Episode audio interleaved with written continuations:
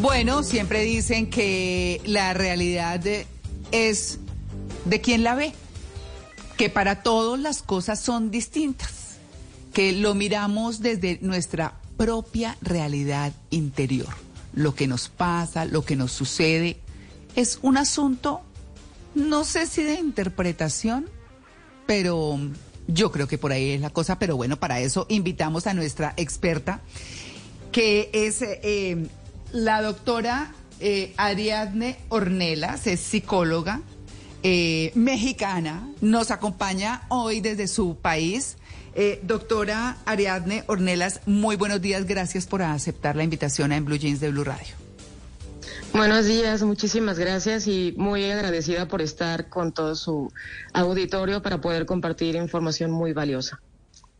Bueno, pero valiosísima. Es que, eh, y vamos a comenzar por la razón eh, por la cual le invitamos acá, porque eh, estaba escuchando una entrevista suya con Julián Hernández, que también lo tuvimos acá, eh, y usted decía que muchas veces cuando a las personas les eran infieles, por ejemplo, eh, lo que eso quería decir, esto lo estoy diciendo corto y todo porque usted hizo una explicación muy especial en ese sentido.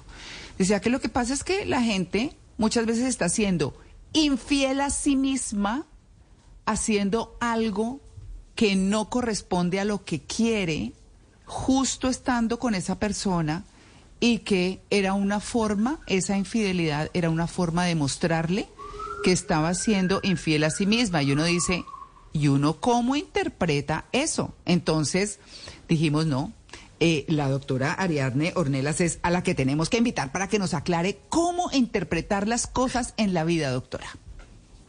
Ok, bueno, pues primero tenemos que ver la perspectiva de cómo vamos creciendo, todo nuestro sistema de creencias, de valores, lo que escuchamos en casa, lo que escuchamos en la sociedad, en la gente que, que está cerca de nosotros, porque eso de alguna manera desde niños nos va forjando un carácter, una personalidad y una perspectiva en base a lo que nos pasa. Eh, esto que está comentando que tuvimos con la entrevista con el doctor Julián, era es que la gente se queja, la gente se queja de es que me es infiel, ya van tres, cuatro veces que me ponen los cachos y todo parte desde de una ley universal, como es afuera, es adentro. Entonces, ¿por qué la vida me está presentando estas situaciones donde me están siendo infiel? No tiene que ver con el otro, porque a lo mejor pasa con una pareja, pero vuelve a pasar con otra y vuelve a pasar otra. Entonces ahí, en ese punto es donde yo me cuestiono ¿qué está pasando conmigo? que estoy reflejando esto en mi realidad? Y yo cuando eh, eh, causa mucha controversia, porque con mis pacientes le digo, a ver, ¿en qué parte estás siendo infiel tú? No, doctora, ¿cómo crees? Si yo soy súper fiel con mi marido, estoy en la casa, eh, me dedico a mis hijos. Sí, pero ¿en qué momento dejaste de hacer la fidelidad? Nada más se va a demostrar el estar con una pareja. No necesitas estar con una pareja, puedes pensar en el novio de la secundaria y eso es una infidelidad, así lo procesa nuestro inconsciente. ¿Qué estás haciendo eh, tú que no va acorde con lo que piensas, con lo que sientes, con lo que quieres? No, pues es que yo dejé de estudiar, este, ya no me he visto como solía vestirme porque a mi marido le molesta y, y ahí es cuando, cuando nos confrontamos y vemos que el dejar hacer o hacer cosas que nos gustan por complacer, por complacer a otros es una gran parte de infidelidad a mí mismo y que a través de eso que estoy proyectando yo es lo que voy a estar atrayendo a mi vida completamente. No, eso sí es que es absolutamente novedoso ese concepto, eh, por lo menos eh, para nosotros que abordamos muchísimo estos temas acá y que bueno, queremos transmitírselos a, a nuestros oyentes. ¿Cómo identifica uno? Porque ¿Cómo eh, identifica uno qué tiene en su inconsciente para aprender a eh, identificar al mismo tiempo estas cosas que suceden, a entender eso que nos sucede? Claro, eh, el poder entrar a nuestro inconsciente, dentro de nuestra estructura mental tenemos estas dos partes, por llamarlo así. La parte consciente, que a lo mucho es un 10% eh, de, esa estructura, que es nuestra parte lógica, racional, donde nosotros tomamos decisiones, donde nosotros creemos que llevamos nuestra vida. Sin embargo, este 90% que tiene todo el peso es inconsciente y no hay una manera directa que yo sola pueda eh, introducirme en este inconsciente a ver qué es lo que pasa. Primero, porque el inconsciente no maneja un lenguaje como nosotros. No es que hable francés o chino o español, es que el lenguaje de nuestro inconsciente es simbólico. Todo lo maneja a través de simbolismos. Para el inconsciente todo es real. Si yo eh, lo vivo, va a ser real. Si yo lo imagino, va a ser real. Y nuestro inconsciente siempre vive en el momento presente. Entonces, todas estas vivencias que nos van marcando una característica para entender que hay en este inconsciente que no nos deja avanzar, son repeticiones de hechos o enfermedades que a través de lo que nos están diciendo esos hechos o esas enfermedades, podemos llegar al punto de dónde se generó, generó ese programa que vivimos como un shock emocional, que lo vivimos de una forma dramática, inesperada, con una carga emocional muy fuerte y que genera un programa, un código que se va a quedar oculto ahí y que tarde que temprano va a salir a la luz a través de un síntoma, de una enfermedad o la repetición del mismo hecho. Entonces, nuestro inconsciente todo el tiempo nos está mandando señales, así como cuando vemos secuencias numéricas, o sea, nos está diciendo qué quiero. Es como una persona que, que no puede tener hijos y que se quiere embarazar. ¿Qué le va a estar presentando su inconsciente en su exterior? Pues se va a estar viendo mujeres embarazadas, carriolas, niños pequeños, o no sé si les ha pasado, por ejemplo, quiero comprar un coche de determinada marca, determinado color Resulta que antes ni siquiera los veía, pero ahora mm. circulo por eh, la calle y voy viendo esos mm. coches. Entonces, es que pongo mi atención en eso que tengo, eh, la necesidad de obtener, pero que a veces en estas cuestiones de interpretación de lo que nos pasa, no sabemos cuál es la necesidad. Y si no sabemos qué es lo que estoy buscando, no puedo resolver o entender por qué me pasan las cosas en mi exterior, ya sea en cuestiones de trabajo, en cuestiones de pareja, de familia, de hijos, eh, de muchas situaciones, incluso de las propias enfermedades. Doctora Adriane, pero ¿existe alguna forma verbal de expresar eso que uno siente? ¿Debería uno tomar nota? Hay una autoobservación, por supuesto. Eh, pero ¿qué hace uno para empezar a dar ese paso, doctora? Encontrar primero cuáles son los pensamientos recurrentes, en qué estoy pensando todo el día, cuál es mi diálogo, qué estoy diciendo. Por ejemplo, en consulta yo puedo estar tratando, y es muy chistoso porque puedo estar tratando un paciente que tiene, usa gafas, ¿no? Porque no puede ver, ya sea de lejos, de cerca o cualquier eh, enfermedad que tenga.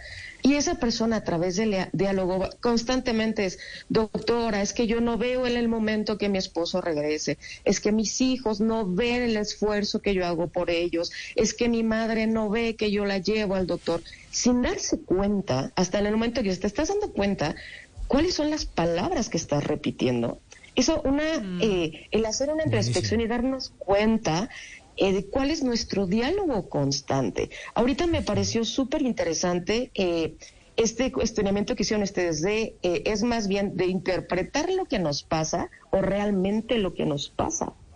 Y todos vamos a interpretar en base a nuestro sistema de creencias qué es lo que está bien. Un ejemplo, una persona, si ahorita está haciendo muchísimo calor y todo, no va a faltar quien diga, caramba, este día tan feo, tanto calor, Dios mío, yo me muero, es insoportable y demás. Sin embargo, otra persona que está viviendo lo mismo va a ser agradecida. A lo mejor las personas del campo, qué bueno que hay sol, que mis plantas crecen, que me siento viva, que me puedo estar caliente.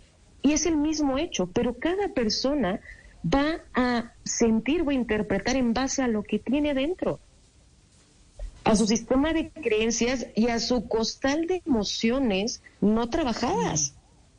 Así es. Doctora, tengo una pregunta. Sé que hay muchas creencias que es el resultado de, nosotros como adultos, como individuos, como eh, personas, pero también siento que hay muchos patrones que repetimos. Ejemplo, se nos han dicho que em, pues los adultos somos como el reflejo de nuestra infancia. Y no sé, hay niños que decían, le decían de chiquitos eh, que todo era muy caro cuando estaban chiquitos, pero ahora de adultos, pues ellos saben o se sienten culpables por comprar algo que de pronto no es tan necesario. Y, y vamos repitiendo esos patrones, ¿qué tanto afectan eh, ese tipo de crianza o ese tipo de palabras desde la infancia eh, en la adultez? Completamente. Una, una palabra te puede programar hasta una enfermedad. ¿No? Es, es muy fuerte. ¿Por qué? Porque aquí hay una, una situación. Como niño, no tienes una inteligencia emocional para determinar qué está bien, qué está mal. No vas a cuestionar a papá o a mamá porque son tus figuras de autoridad, no vas a cuestionar a los maestros. Entonces, si papá en ese momento decía, no lo puedo comprar porque es muy caro, y yo crezco, si mi propio padre, que es el que me tiene que dar protección, seguridad, me está diciendo que es muy caro, que no lo merezco, el niño no lo interpreta como es caro, el niño lo interpreta no lo merezco. Y entonces, cuando adultos, claro, si obtengo una casa, un coche o cualquier cosa material, voy a tener esta culpa inconsciente de no lo merezco. Mm.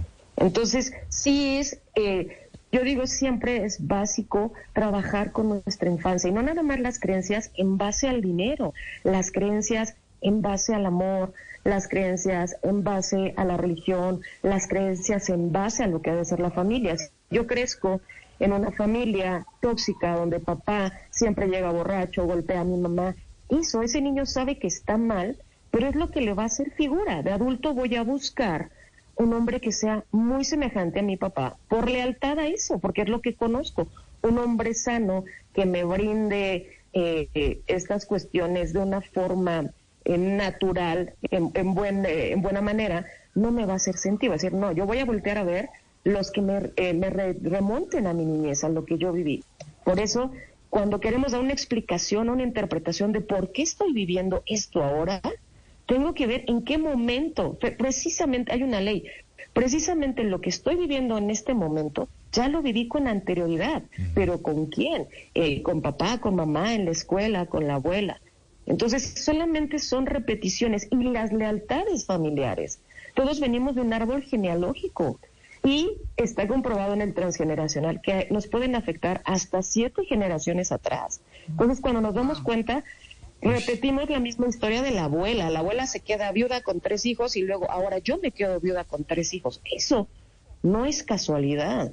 Esos son eh, programas que se quedan o dramas familiares que el árbol está gritando de que tienen que ser solucionados. Mujeres que siempre se quedan solas, eh, mujeres que no pueden tener hijos, enfermedades, eh, accidentes, muertes eh, por accidentes trágicos. Entonces, es un mundo más allá de lo que puedo ver y tocar que nos puede estar afectando. Muy bien. Doctora, ¿qué papel juegan las emociones en la percepción de lo que nos pasa? Las emociones son fundamentales. ¿Por qué? Porque es lo que más que comentaba en un ejemplo anterior, ¿no? Si yo, como hay, no hay días que uno se levanta feliz y todo sale bien y salen los proyectos y está el tráfico y yo voy cantando y demás. Pero hay días que me levanto y me peleo con mi pareja y ya me levanté, ya me pegué en el dedo chiquito del pie con la cama, este se me acabó el agua caliente, el tráfico, llegué tarde. Eso tiene que ver con la energía. ¿Por qué? Porque toda la emoción, más allá de sentirla, también emite una energía y voy a traer eh, cosas similares a las energías que yo estoy emitiendo.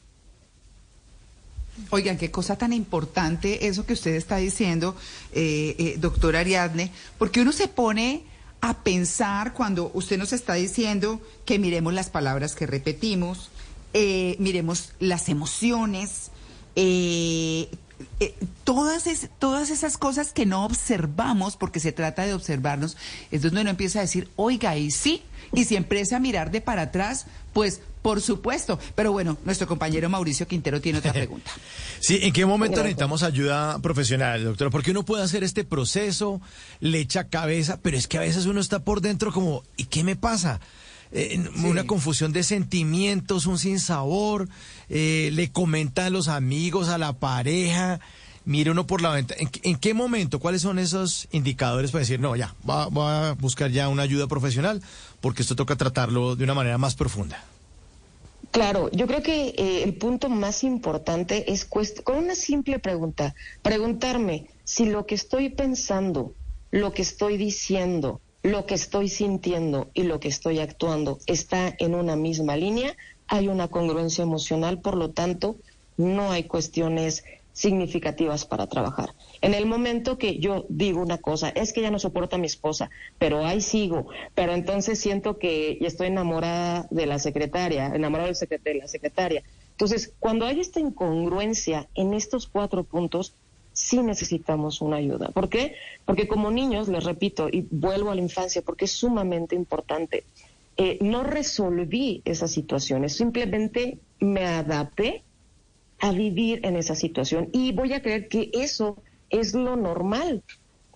Pero no, no tenemos por qué estar sufriendo. Es un proceso. La vida es un juego y hay que aprender a jugarlo. Hay que verlo de esa manera. Todos tenemos el mismo juego y las mismas reglas, pero tenemos diferentes tácticas para llegar a la meta primero o para nunca llegar a la meta. Pero si nos preguntamos, a ver, lo que estoy pensando realmente es lo que estoy sintiendo y realmente es lo que estoy actuando, entonces ahí vamos por un proceso de conciencia, no de iluminación, no de ser perfectos, porque no existe perfecto, el perfecto está en los cielos nada más, pero sí, el poder entender que algo no está haciendo bien y que para llegar a ese algo tengo que ver cuál es esa espina que me está doliendo. Porque en base a esa espina voy a ver qué programa tengo que regresar a solucionar, no como adulto, como niño.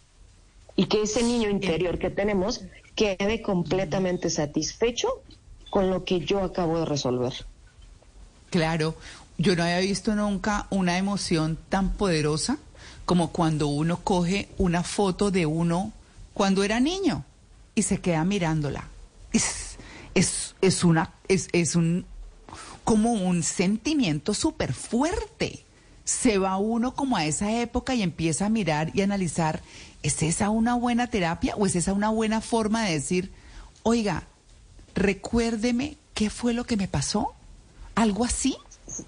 Sí, es excelente. De hecho, muchos, eh, eh, muchos actos simbólicos que yo trabajo con mi paciente es eso. Escríbele a ese niño pero no es que quieres cierres los ojos y te remontes a la infancia. Ve una foto, porque como si ocupamos este principio del inconsciente, que para mi inconsciente todo es real, me puedo conectar directamente con ese niño y ver y sentir qué pasó con ese niño. A lo mejor ese niño vivió un abuso y nunca lo habló. Y es tan común que sigo cargando con estas eh, cuestiones. El niño fue maltratado, el niño este, fue abandonado, ¿no? Los papás no le hicieron caso, el niño le hacían bullying y ese niño carga con eso.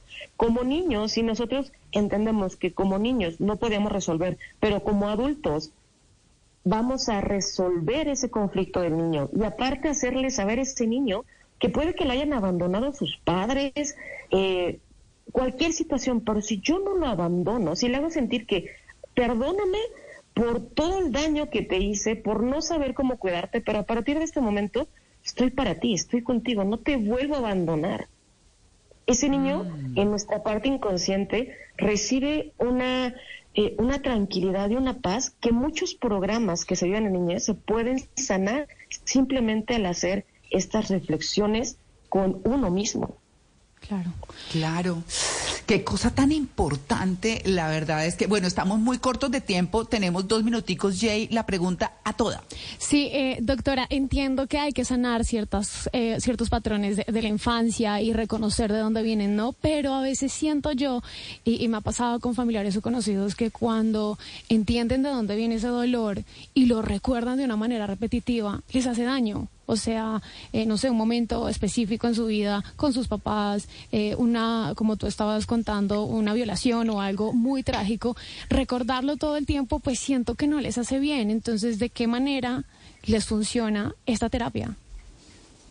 Sí, no es que no les haga bien, es que como el ser humano con mecanismo de defensa es olvidar. ¿Para qué? Para que no duela. Claro que cualquier persona no va a querer regresar a ese hecho que le dolió, la lastimó tanto. Pero si yo no regreso al origen o no regreso al punto donde se formó, a la larga va a ser más doloroso tener que estarlo viviendo continuamente. Es decir, ya me pasó esto, a ver, me violaron y tuve una hija de esa violación.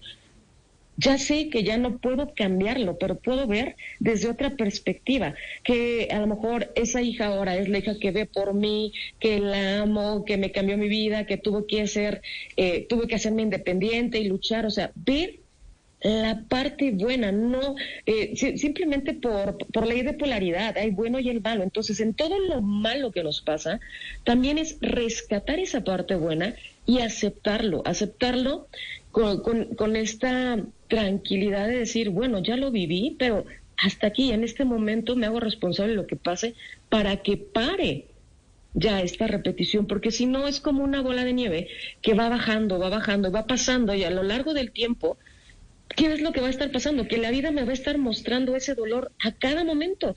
Yo lo viví con mis padres, pero una pareja y luego con mis hijos y ahora con mis nietos y con la vecina. Entonces, eso se va a repetir. Mm. Todo lo que no haga consciente lo va a acabar terminando como llamar destino. Mm, bueno, uy, qué tema, doctora. La vamos a volver a invitar. Será un placer acompañarlos. Claro, y lo hacemos específicamente con algo de si cuadramos nosotros, pero le agradezco muchísimo porque nos aclara un poco esas interpretaciones a veces extrañas que uno ve, pero que cuando uno le escucha a usted empieza a encontrarles sentido. Sus redes, eh, doctora, por favor, para nuestros oyentes que siempre nos las piden. Gracias. Por Facebook estoy como Ariadne Ornelas y en Instagram Ariadne-Ornelas. Muy bien. Bueno, muchas gracias por estar en el programa más feliz de Blue, en, en Blue Jeans. Muchísimas gracias, un placer. Feliz día.